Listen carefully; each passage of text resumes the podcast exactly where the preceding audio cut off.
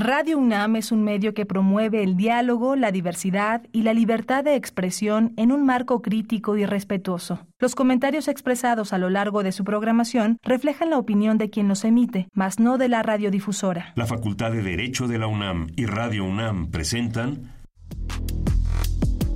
Toda sociedad requiere para su funcionamiento regirse por valores, principios, normas e instituciones.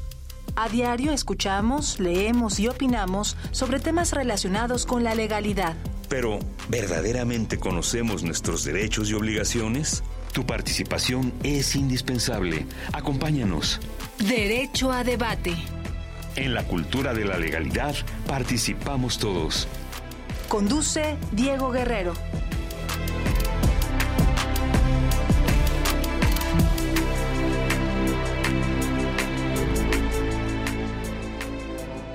Bienvenidas, bienvenidos a Derecho a Debate en la cultura de la legalidad. Participamos todas y todos. Mi nombre es Diego Guerrero y como cada martes les agradecemos que nos sintonicen por el 96.1 FM.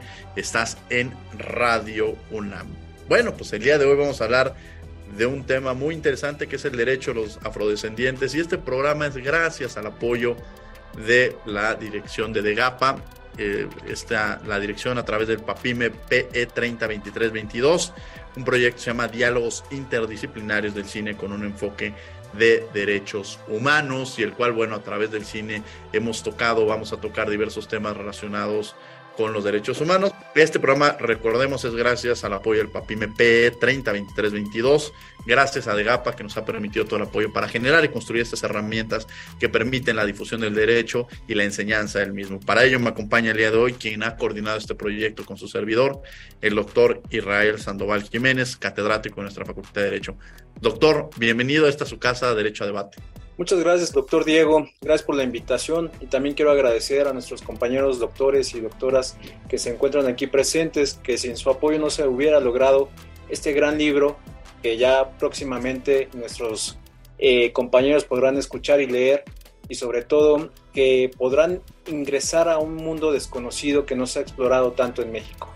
Sin lugar a dudas es uno de los temas menos atendidos, menos tratados dentro de nuestra sociedad y que ocupa una relevancia muy, muy importante. Y desde luego le agradecemos al doctor Jacobo Mérida, quien es catedrático también en nuestra Facultad de Derecho.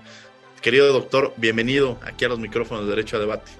Gracias, gracias por la invitación. Este, la muy honrado que estar, estar aquí compartiendo algunas ideas. Gracias también al doctor Israel, a ti, Diego, por esta invitación y vamos a dar algunas ideas sobre un tema que ustedes han planteado muy bien, los derechos de los pueblos afrodescendientes, abordándolo de esta perspectiva del cine y derecho. Muchas gracias, doctor Jacobo Mérida. También nos acompaña la doctora Elia Bendaño Villafuerte, quien es investigadora del programa universitario de estudios de la diversidad cultural y la interculturalidad de esta nuestra universidad. Doctora, bienvenida aquí a su casa de Derecho de Debate. Muchísimas gracias, Diego, eh, por esta invitación. Muchísimas gracias a Israel por esta eh, intención de visibilizar un tema que realmente eh, nos ocupa eh, en cuestiones de derechos humanos y me siento realmente muy agradecida y muy contenta de estar con Ruth, con Jacobo compartiendo esta mesa el día de hoy. Muchas gracias. Y bueno, ya también hicieron la presentación de quien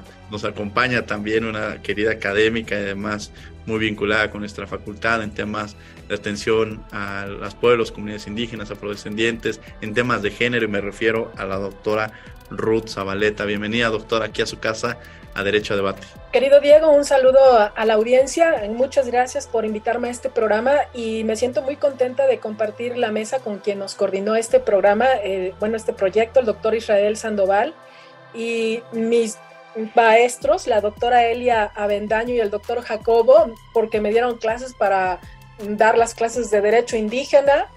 Los abrazo con mucho cariño y me da mucho gusto estar compartiendo la mesa con ellos aquí. Un abrazo a todos. Un abrazo y bueno, la verdad es que es un gusto tenerlos en este programa de Derecho a Debate.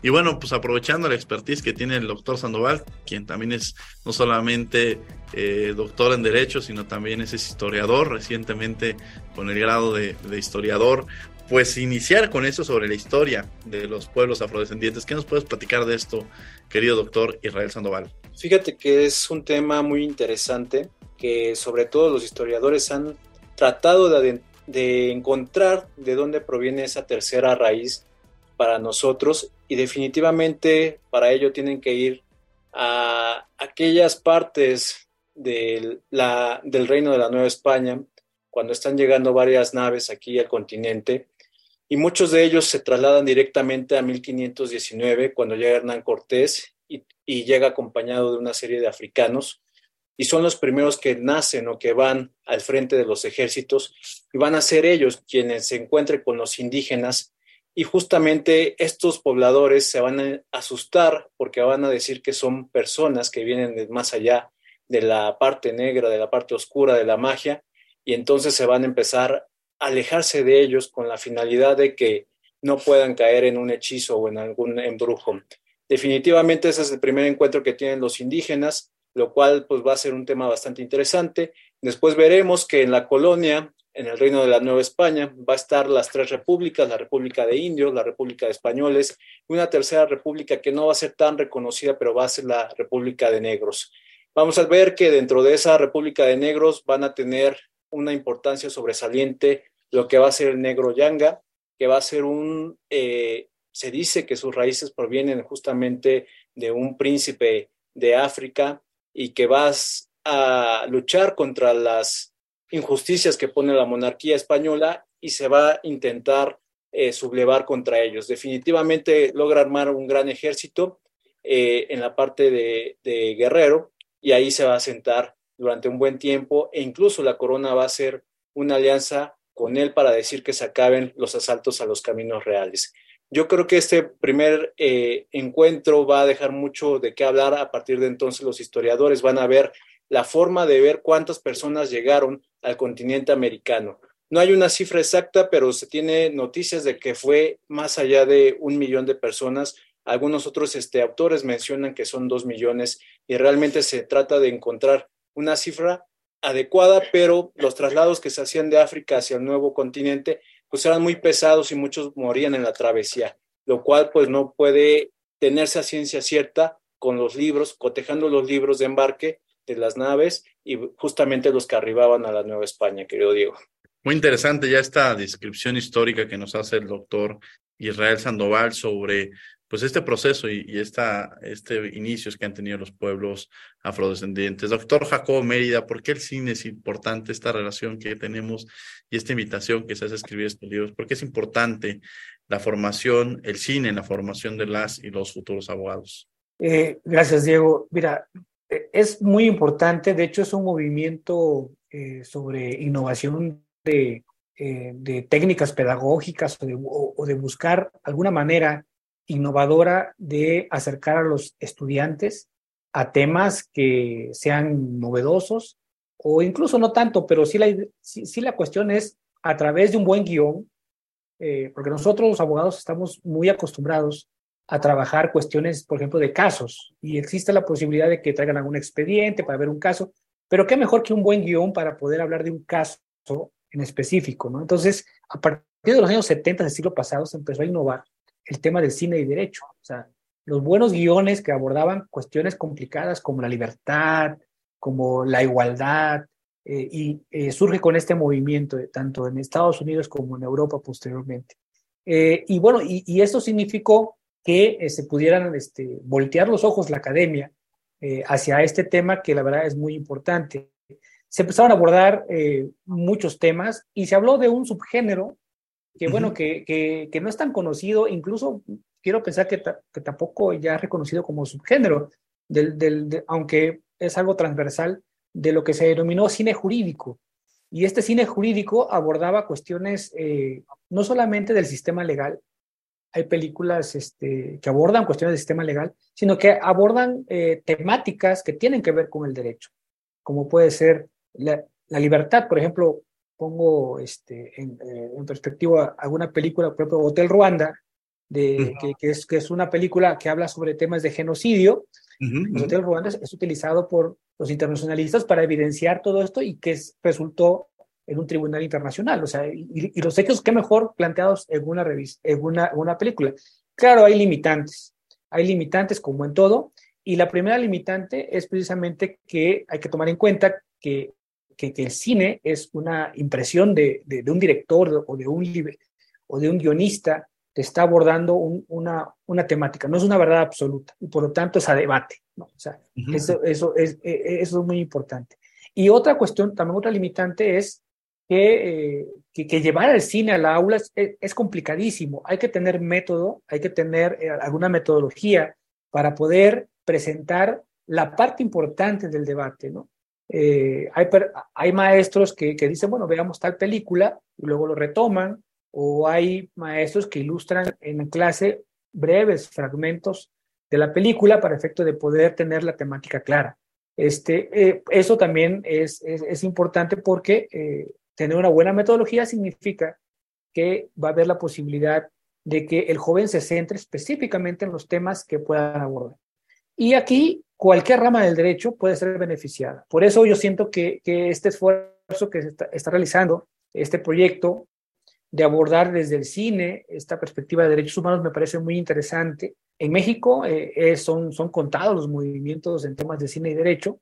Eh, por en hay una revista que no sé si siga publicando, Cinequanon creo que se llamaba, este, y, eh, pero en realidad son pocas las, expresiones. Yo creo que esta es una de las pocas de calidad para efecto de abordar los temas del cine y derecho. Por eso yo siento que es muy importante que se nos convocara para analizar y tener una perspectiva desde el ámbito de, de, este movimiento, que es muy importante para efecto de innovar la enseñanza de la ciencia jurídica. Doctora Ruth Zabaleta, eh, ¿alguna de las películas que, que toquen el tema? Bueno, La Negrada fue una recomendación del doctor Israel. He visto otras películas, pero esta en especial, pues fue reveladora para mí en términos de una serie de derechos que deberían de, estar reconocidos para el sector de, de, los afromexicanos, que ahora se empezaron a contar a partir del 2015, pero antes ni siquiera existían, ¿no? Estaban invisibilizados. Entonces,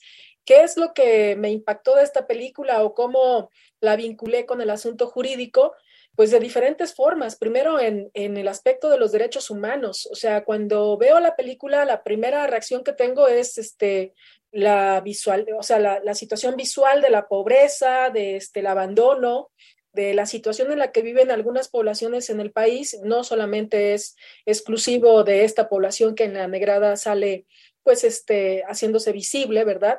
Y pero otro aspecto que me impactó muchísimo y que fue en torno al cual desarrollé todo eh, el análisis de este ensayo fue el asunto de las mujeres, o sea, la desigualdad eh, dentro de la desigualdad, ¿no? La, la, desigualdad de las mujeres y la negrada eh, centra su, su, trama en un asunto este, denominan el queridato, que es una figura que no está reconocida jurídicamente, ya es a donde vinculo la, la cuestión jurídica. Empecé a investigar qué significaba el queridato, desde cuándo se había desarrollado y cómo afectaba a las mujeres en particular, cómo se desarrollaba dentro de la comunidad y cuáles eran sus implicaciones. Y fue muy reveladora porque lamentablemente eh, siempre ponemos atención en términos generales de la desigualdad de las mujeres y lo concentramos, por ejemplo, ahorita lamentablemente, digo, lo repito, en la cuestión de los feminicidios. Pero hay otro tipo de violencias que se desarrollan y que son toleradas por la sociedad en una cultura pues machista, misógina, en una cultura patriarcal y no las visualizamos como tales, no vemos que son desigualdades o que son eh, pues visos de una sociedad que, que pues está oprimiendo a las mujeres y que éstas tienen una consecuencia para la sociedad lamentable. Por ejemplo, el caso de, de la película manifiesta cómo un hombre, pues es el, eh, digamos, marido oficial de una mujer, pero es el amante de varias otras mujeres, ¿no?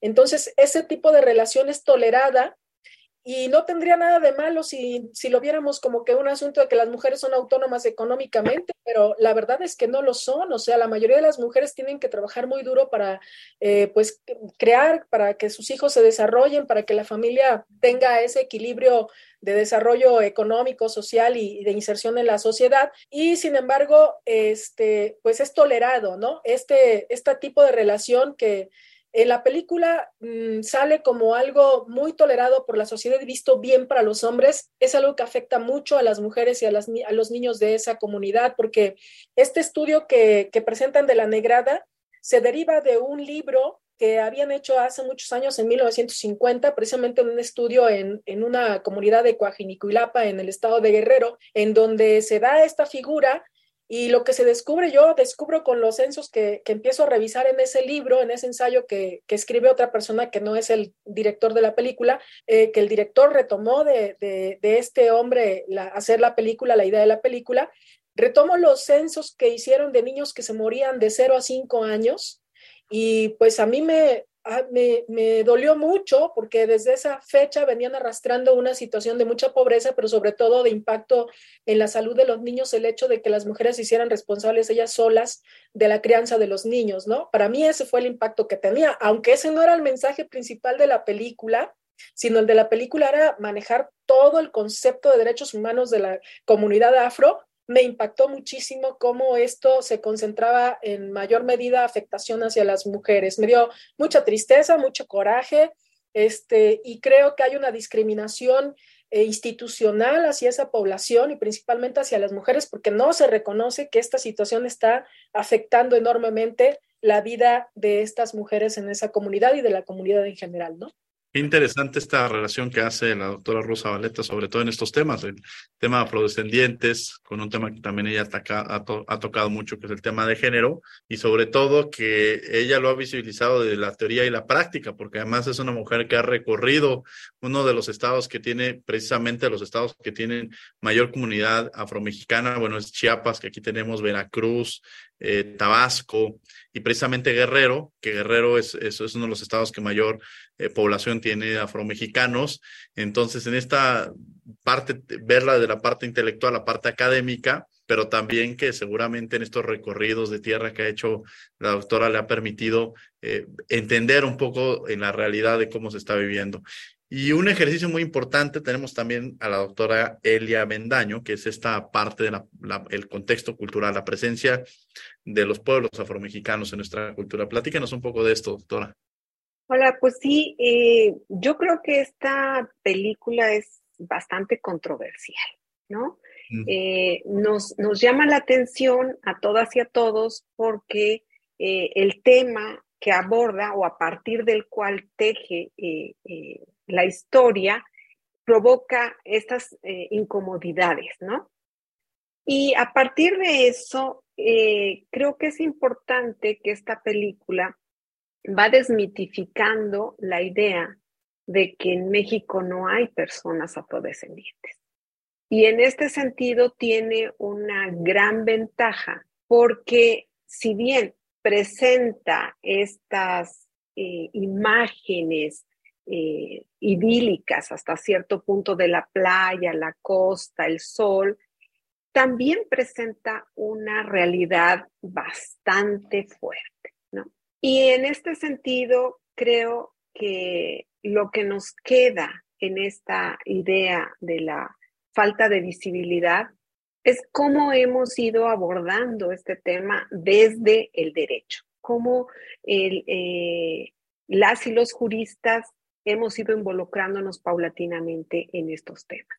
Realmente nuestro país inició con todo este proceso de declarar la pluriculturalidad de la nación y reconocerse distinto desde 1992. Se reforzó esta idea en el 2001 y fue hasta 2019 que estas personas afromexicanas llegan a ocupar un espacio en el artículo segundo, en el apartado C constitucional. Esto nos da pie a abordar esta situación que vivimos de transformación del sistema jurídico mexicano a partir de 2011 con las reformas constitucionales de derechos humanos que han permitido privilegiar el principio pro persona y la eh, aplicación de los tratados internacionales de derechos humanos a casos concretos. Esto mm, es sumamente importante porque ese anclaje constitucional en el artículo segundo para los afrodescendientes permite que se puedan utilizar varios instrumentos internacionales que son, eh, podemos decir, emitidos en Naciones Unidas desde hace mucho tiempo y que tenían poca aplicación porque no tenía un anclaje constitucional, da esta oportunidad para reforzar una parte que podríamos decir pequeña en el artículo segundo con un gran conjunto de tratados internacionales contra, como las convenciones internacionales contra la discriminación racial y las dos recientes, las convenciones interamericanas, eh, que se refieren a la discriminación en general y la más importante contra el racismo. Y en este sentido, tenemos la primera definición jurídica de racismo que nos permite aterrizar la definición de discriminación racial ya no solo a partir de sus efectos, sino también indagando las causas que implican eh, esta visión jurídica desde el racismo para identificar en qué momento una situación que podemos considerar de discriminación indirecta está teniendo un origen en una percepción de superioridad de unas personas sobre las otras que generalmente ah, coloca a las personas indígenas y afromexicanas en desventaja. Entonces, creo que esta oportunidad que nos han dado eh, el, el maestro Israel y usted, Diego, para centrarnos y hacer un análisis a partir de esta película, eh, va a permitir que tengamos la posibilidad de discutir, de abordar este tema y encontrar caminos que irradien en otros aspectos, ¿no? Aunque aquí estamos abordando preferentemente el tema afromexicano, sabemos que el tema está ampliamente imbricado con los derechos de los pueblos indígenas precisamente porque ambos pueblos están contenidos en el artículo segundo constitucional. Entonces, yo agradezco mucho esta oportunidad y eh, abrir este debate y hacerlo en radio también es sumamente interesante. Muchas gracias y bueno, regreso con los micrófonos con el doctor Israel Sandoval sobre este reconocimiento de los derechos de los pueblos afrodescendientes, pero también que nos platique un poco cómo se llevó a cabo la coordinación de esta obra y, el desarrollo de la misma y un poco también de, su artículo. Adelante, doctor Israel Sandoval. Fíjate que fue un tema que no fue fácil de centrar porque no encontrábamos una película que quisiera o pudiera transmitir todo lo que estábamos tratando de identificar con el mundo jurídico. Fue así que un día, eh, por recomendación de una querida maestra, la maestra Erendira Cruz Villegas, eh, me recomendó que viera esta película, que analizara la posibilidad de ver el contexto histórico, social, cultural e incluso político que se estaba dando en aquella costa de Guerrero y definitivamente al momento de poderla ver eh, pude encontrar lo que queríamos transmitir.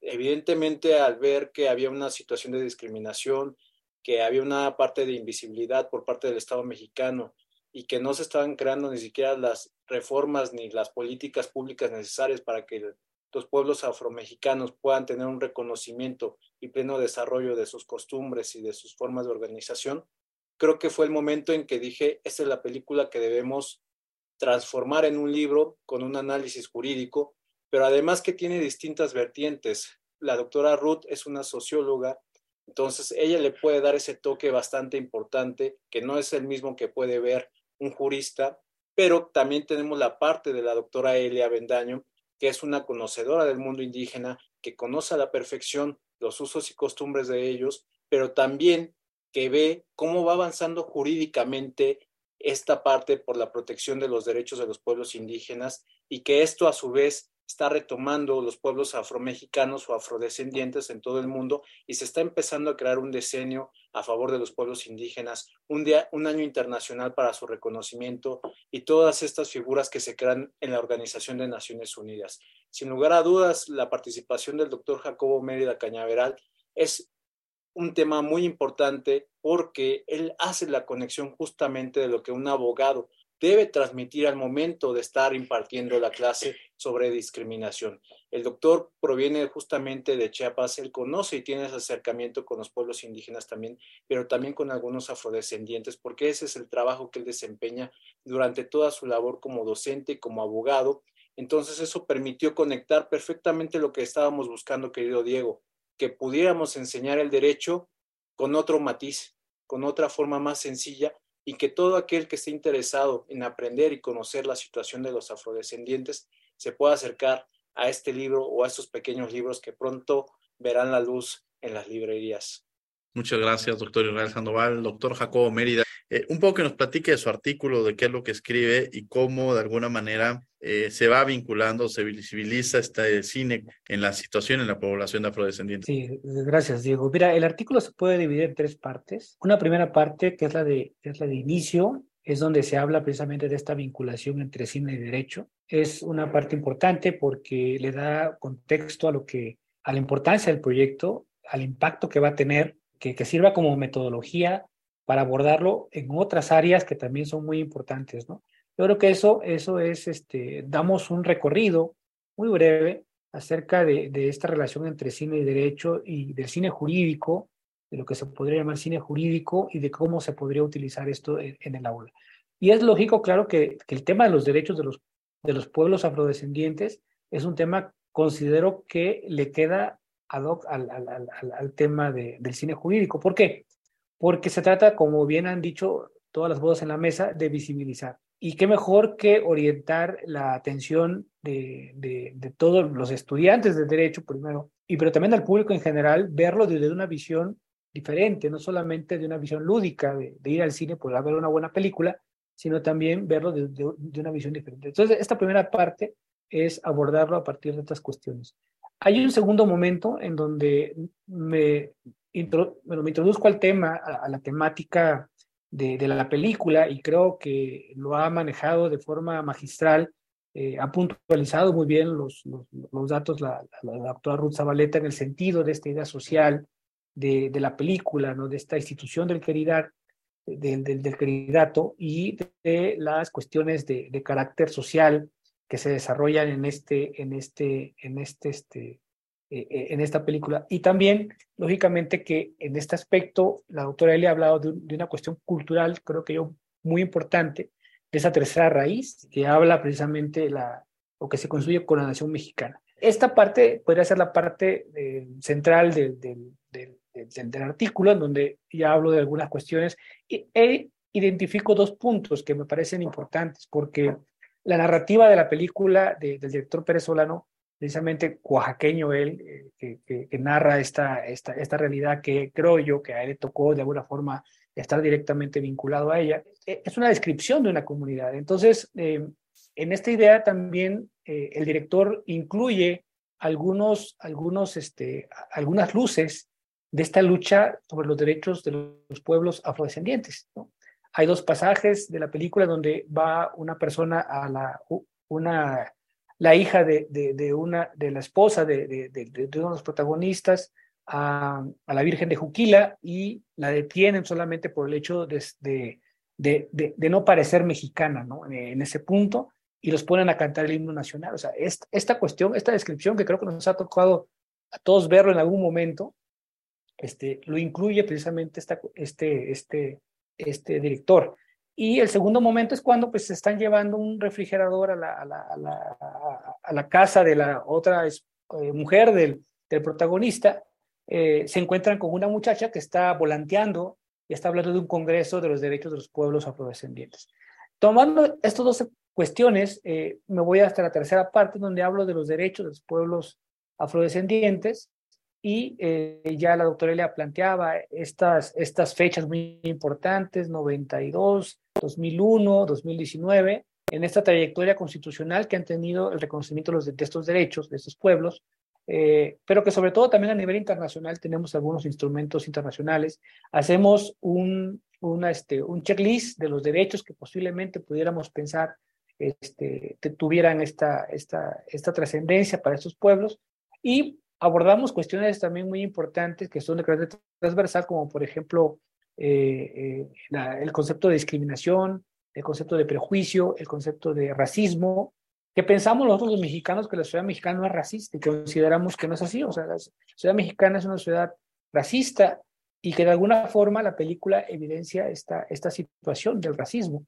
Pero también hay un punto muy importante que creo que es, de, es importante destacar, que la comunidad afrodescendiente este, esta, este racismo, este, este, esta, esta discriminación, la ha retomado y ha hecho una fortaleza de esto. Y eso se, se vive en cualquier comunidad que, que tiene una, este, estos retos, ¿no? por ejemplo, el, concepto de negro en la película no es un concepto peyorativo, o sea, se manejan entre, entre todos ellos con este concepto. ¿Por qué? Porque la comunidad ya lo ha retomado como tal y lo utiliza de forma eh, positiva hacia la comunidad misma.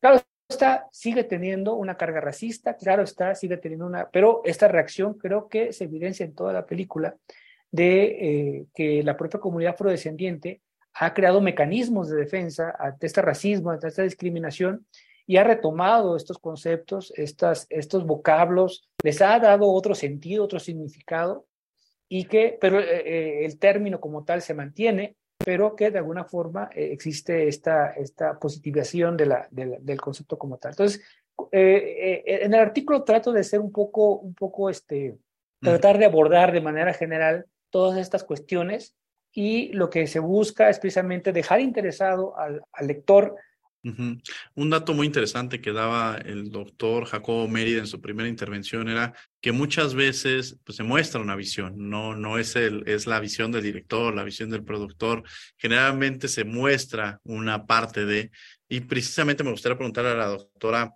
eh, Ruth Zabaleta si la ficción supera a la realidad o la realidad supera a la ficción. Bueno, no, la ficción no supera la realidad. Mm, para nada, o sea, es una muestrita chiquita nada más esa película de lo que eh, pues estamos haciendo con la comunidad eh, afromexicana. Y yo digo, no nada más a la afromexicana, sino aquí no se usa el término, pero afro, afroindígena, porque en otros países como Colombia y Brasil sí se utiliza ese término, porque hay comunidades que son además afro y, indígenas, ¿no? Y eso es lo que vemos en esta película.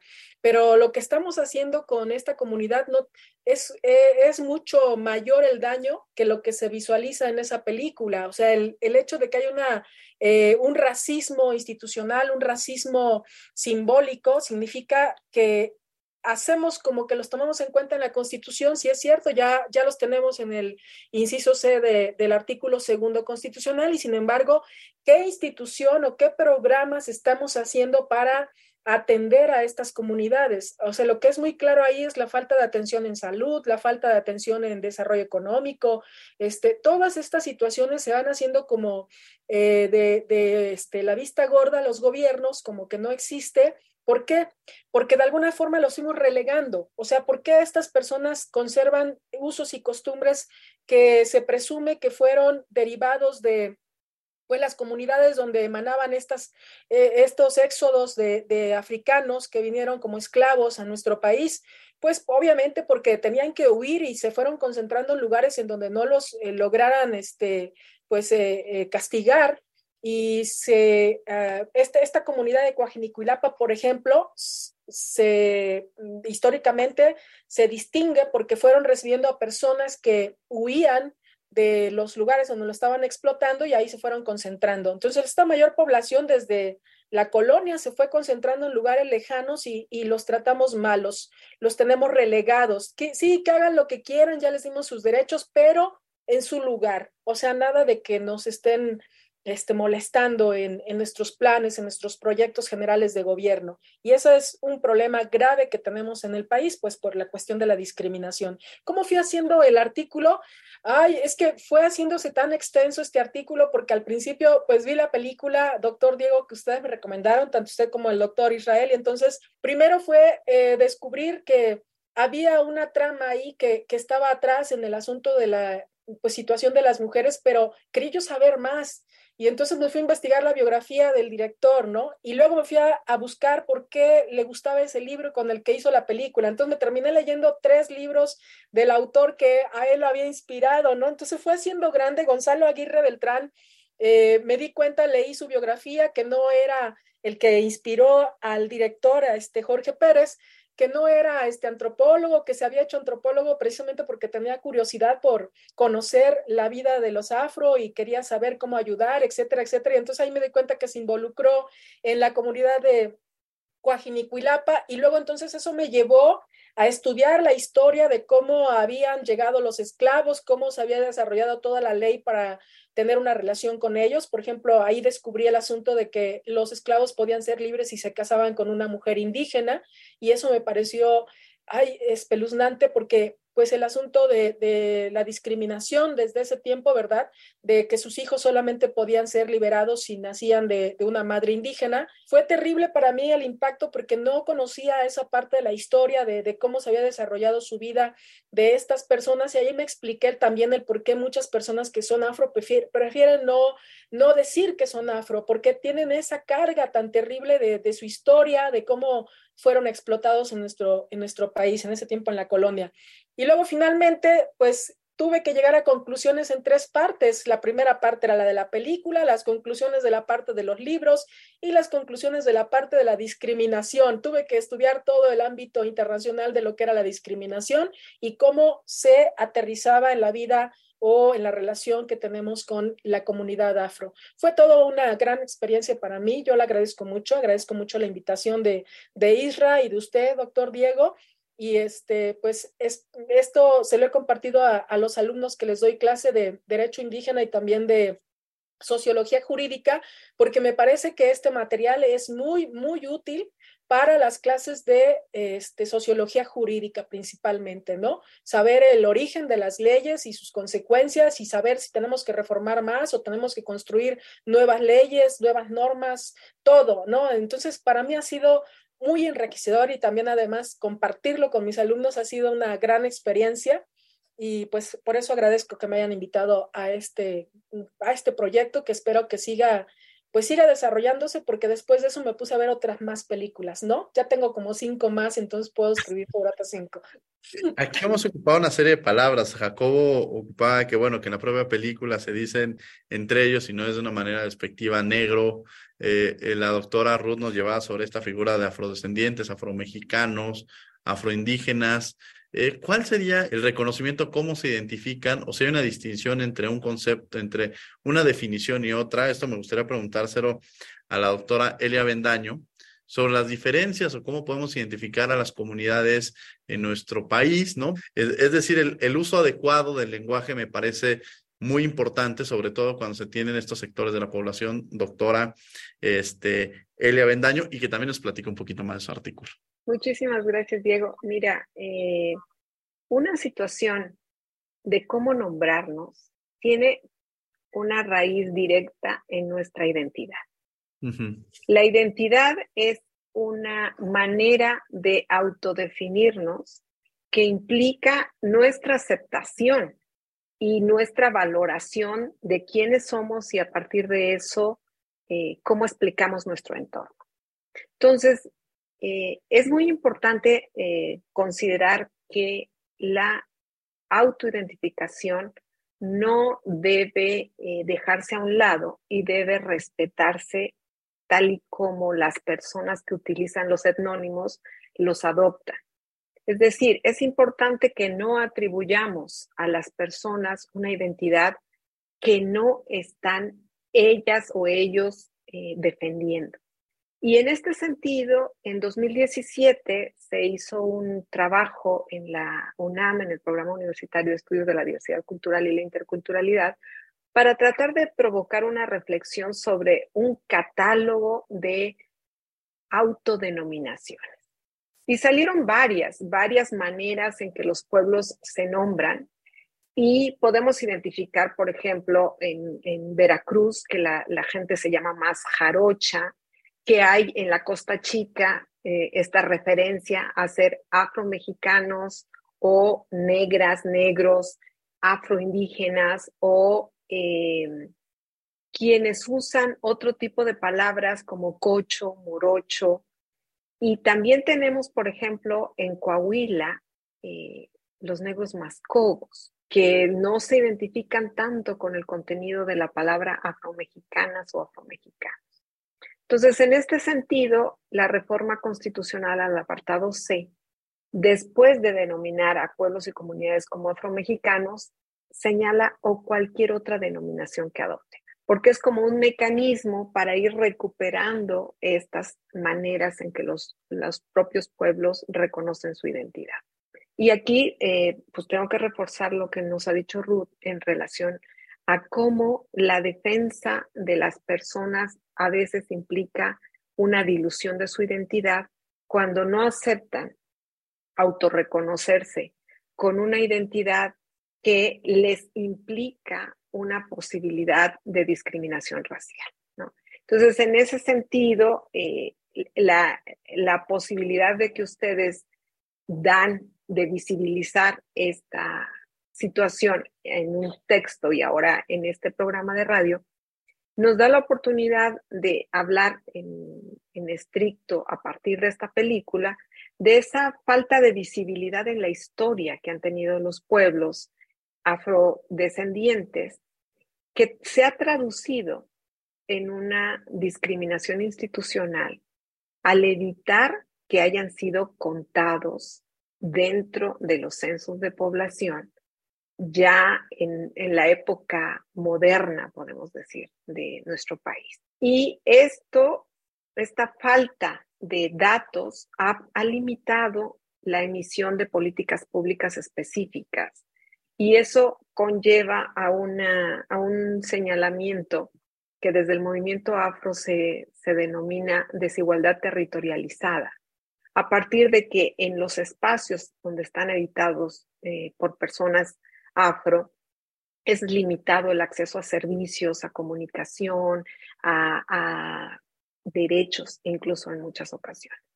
Entonces, creo que eh, la película nos permite eh, abordar estos temas. Agradezco mucho la, la, posibilidad que tuvimos de hablar de ello.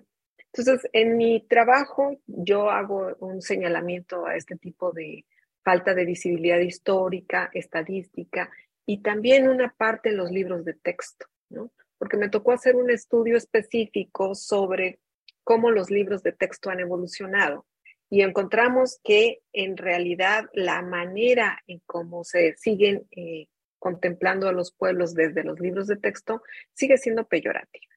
Y esto hace que nuestra cultura general haya una situación de desigualdad.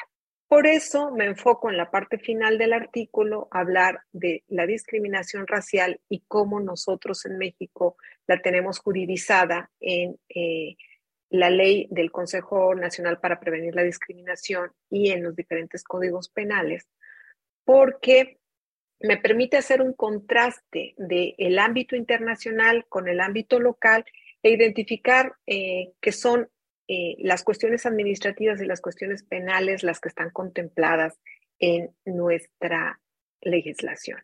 Sin embargo, nos hace falta todavía aterrizar específicamente esta, este vínculo causal que provoca el racismo para tipificar realmente en las conductas la discriminación y cómo afecta a las personas afromexicanas. Gracias, gracias. Doctor Israel Sandoval, precisamente tener abogados que defiendan a las comunidades afrodescendientes o afromexicanas, tener abogados que reconozcan y defiendan eh, los derechos de los pueblos y comunidades indígenas. Me gustaría que nos platicara la importancia en la formación de las y los futuros abogados, el conocer estas materias y sobre todo por qué es importante en su formación jurídica. Fíjate que afortunadamente nuestro director, el doctor Raúl Contreras Bustamante, hizo obligatoria la materia de derecho indígena y a partir de entonces muchos de los alumnos han interesado en la materia y lo podrán eh, afirmar los otros tres profesores que están aquí porque ellos también imparten la materia, o sea, todos los cuatro somos profesores de la materia de derecho indígena, creemos en que se puede hacer más por los grupos en situación de vulnerabilidad, que se pueden crear políticas, que se puede crear una mejor educación, pero sobre todo que se puede formar abogados en defensa de esos grupos que muchas de las veces carecen de muchos recursos o de no, no tienen ningún recurso y eso impide que puedan acudir a los tribunales o a pedir alguna información y todo esto pues eh, causa alguna desmejora en su situación. Definitivamente proteger los usos y costumbres, proteger sus autoridades, su diversidad cultural y su forma de pensar ayudará a comprender y entender que México es una nación plurinacional. Entonces debemos entender que no solamente hay una historia, que no solamente hay una, un, lenguaje, por decir el castellano, que hay distintas lenguas, lenguas que se hablan aquí, y por lo tanto tenemos que entender que también ellos tienen que ser reconocidos constitucionalmente para que puedan defender sus derechos de manera individual y de manera colectiva.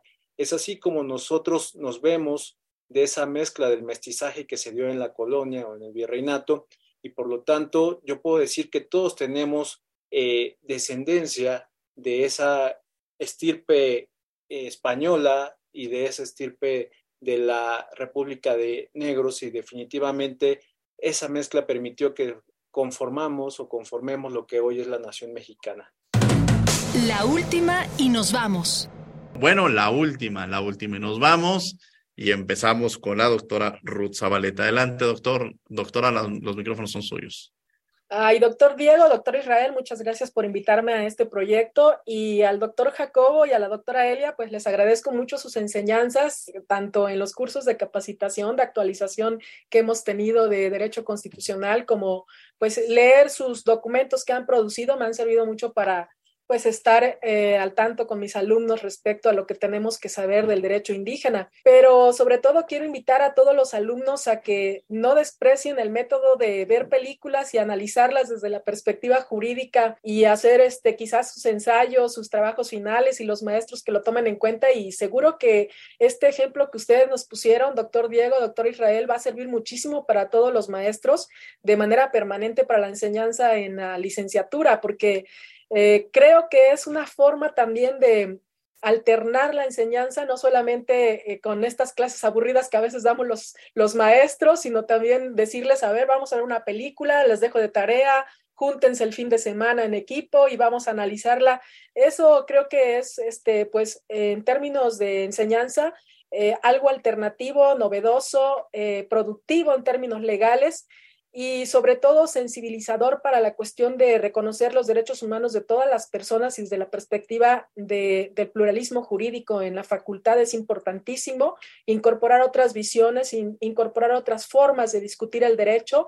Me parece que este método viene a innovar, viene a complementar lo que hemos estado haciendo en las aulas y que es innovador, pero sobre todo es este pues una forma de cambiar y de revitalizar la forma en que nos relacionamos con los alumnos. O sea, esto ha ido cambiando, se ha ido transformando. La Facultad de Derecho no solamente con las iniciativas de, del director que pues ha este, impulsado mucho la igualdad de género y ahora ha hecho obligatoria derecho indígena, sino la forma de enseñar el derecho y de aplicarlo. Creo que eso es lo fundamental, que estos cambios van a producir precisamente esa transformación en la, en la mente de los, de los alumnos y también la propia de los maestros, porque nunca dejamos de aprender. Por eso agradezco mucho estar aquí y pues haber compartido esta gran experiencia. Muchas gracias.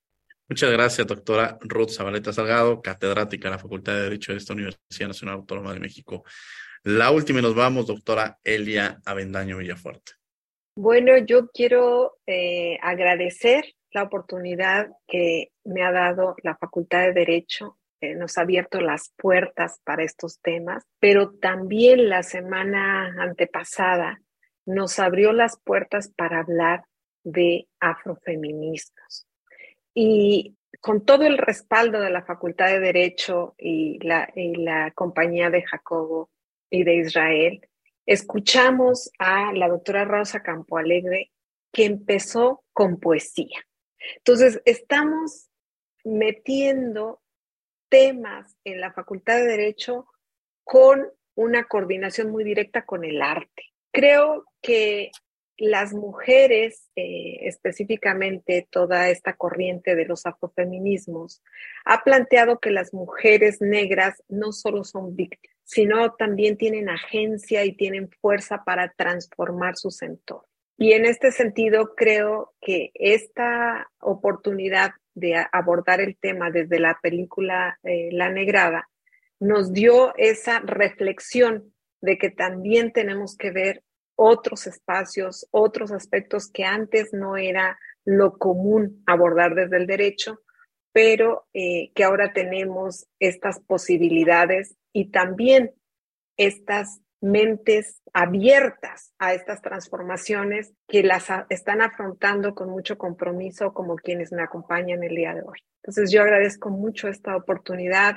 Creo que las y los ah, alumnos van a estar gratamente sorprendidos con esta visión eh, un poco disruptiva del conservadurismo al que estamos generalmente acostumbradas las y los abogados en nuestra formación, ¿no? Y creo que la juventud de quienes están impulsando estos temas también nos, nos ayuda a sentirnos eh, en, en, una nueva visión. Y qué grato que el, el, director de la facultad, el doctor Raúl Contreras Bustamante, acompaña todas estas eh, innovaciones. Entonces yo les invito a continuar escuchando este programa, a leer el libro y adentrarse en el derecho y las artes. Muchas gracias. La última nos vamos con el doctor Jacobo Mérida Cañaveral. Bueno, pues antes que todo agradecer nuevamente a, a ti, Diego, a Israel, eh, la convocatoria, la invitación a, a, a, la publicación. La verdad que siento que, que, que este tipo de proyectos eh, incide en cuestiones que de manera tradicional o histórica eh, no se han podido retomar, como es en este caso el derecho de los, de los pueblos afrodescendientes. Eh, siento yo que va a ser muy importante, no solamente en el método, sino también en el fondo, eh, que esos temas se aborden de esta manera en la universidad. Yo siento que, que, que esto es muy claro y muy importante y también agradecer eh, pues la oportunidad de compartir la mesa de dos, con dos este, mujeres extraordinarias que yo siempre he admirado, a mi paisana Elia Bendaño, que desde los tiempos que, que allá estábamos en Chiapas, platicábamos de temas de derecho indígena, y bueno, y, también a la doctora Ruth Zabaleta, que bueno, que eh, con toda la trayectoria que ella tiene, eh, y eso es lo que, lo que genera, pues, estas, estas propuestas como la que planteó el doctor Raúl Contrado Bustamante, que mentes brillantes, jurídicas, este, este, hechas desde el análisis jurídico, como es la de la mente de la doctora Ruth Zabaleta y de la doctora Elia Bendaño y de jóvenes como Israel, pues se preocupen por estos temas. Yo creo que eso es lo valioso de este, de este, de este, de este proyecto y de este esfuerzo que está haciendo el doctor Contreras de reconocer no solamente temas eh, de conocer de derechos de los pueblos indígenas, de pueblos afrodescendientes, sino también de cuestiones de derechos de, de, de, otros grupos que creo yo que están en situación de vulnerabilidad también. Nuevamente agradecerles a todos ustedes y pues hacerles una invitación a que no solamente vean la película, sino que también vean, lean el libro para que puedan este, más o menos introducirse a este debate de derechos de los pueblos afrodescendientes. Muchas gracias. Muchas gracias. La última, la última, nos vamos con el doctor Israel Sandoval Jiménez. Gracias, doctor Diego. No me queda más que agradecer el espacio brindado a este programa y sobre todo que los tres profesores de la materia de Derecho Indígena se hayan prestado para poder colaborar en esta nueva etapa justamente del artículo 2 constitucional, que es donde vemos visibilizados los derechos de los pueblos indígenas y de los pueblos afrodescendientes o afromexicanos. Y sin lugar a dudas es un tema que dará de qué hablar en los futuros años y que seguramente antropólogos, historiadores empezarán a trabajar conjuntamente para que se pueda realizar un trabajo extenso y se pueda visibilizar estas comunidades que tanto tiempo han estado olvidadas. Muchas gracias, querido Diego. Yo quiero agradecerle desde luego a la doctora Ruth Zabaleta que ya estado con nosotros. Muchas gracias, doctora, por haber estado aquí en Derecho a Debate desde luego también al doctor Jacobo Mérida, a la doctora Elia Bendaño, desde luego muy especialmente al doctor Israel Sandoval Jiménez, con quien eh, fue un verdadero gusto y siempre es un verdadero gusto llevar a cabo proyectos, este, y este precisamente coordinado entre ambos para el PAPIME, PAPIME PE 3023 22, que es un papime que se encarga precisamente de la difusión del derecho, que se encarga a través del cine y que no hubiera sido posible sin la Dirección General de Asuntos del Personal Académico, que impulsa estos proyectos a través de los papimes y que sin lugar a dudas nos ha permitido hacer un diálogo interdisciplinario entre el cine y el derecho, que seguramente a través de cinco publicaciones seguiremos trabajando en la difusión del derecho a través de herramientas tan importantes como son el cine. Desde luego agradecemos a la Facultad de Derecho y a Radio UNAM en la coordinación de Tania Villar y Renata Díaz Conti, asistencia a Mari Carmen Granados y Edgar Cabrera, comunicación y difusión Sebastián Cruz y Larisa Rodríguez, producción y controles técnicos Francisco Ángeles y Alejandra Gómez. No olviden que nos escuchamos de ley todos los martes. Esto fue Derecho a Debate. Por hoy concluye la discusión, pero no se pierdan el próximo tema en Derecho a debate. En la cultura de la legalidad participamos todos.